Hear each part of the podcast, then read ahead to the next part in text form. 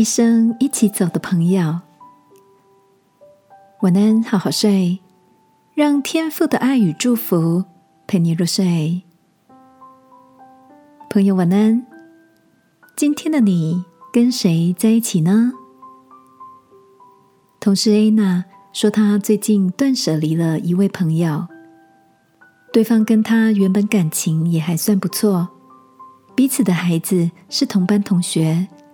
相似的育儿背景也算有话聊，但是安娜说，其实他们彼此关系不太对等，常常说好几点见面，五次里会有两次被放鸽子，有时是突然说临时有事走不开，甚至有几次连解释都没有，而下次还能若无其事的见面，久了之后。虽然内心觉得有点不舒服，总想着以和为贵的安娜，就持续维持着这样的关系。安娜带点无奈的说：“直到有一天跟其他家长聊天，才发现这位妈妈同时约了一些人，再从愿意赴约的人中挑她喜欢的人见面。我才发现啊，原来我的以和为贵换来的。”是对方继续用错误的方式对待，于是我鼓起勇气让他离开我的生命中了。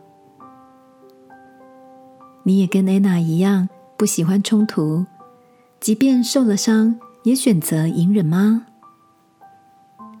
我想到圣经箴言所说的：“与智慧人同行的，必得智慧；和愚昧人作伴的，必受亏损。”天赋也要我们看重朋友的选择，亦有能够成为爱与鼓励的泉源呢。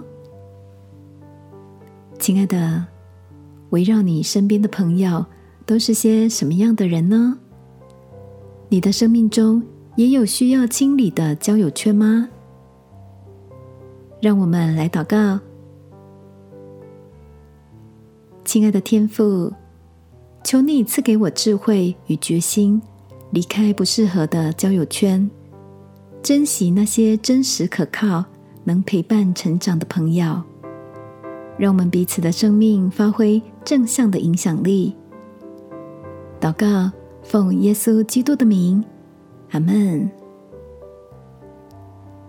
晚安，好好睡。祝福你，生命中有爱你的朋友。耶稣爱你，我也爱你。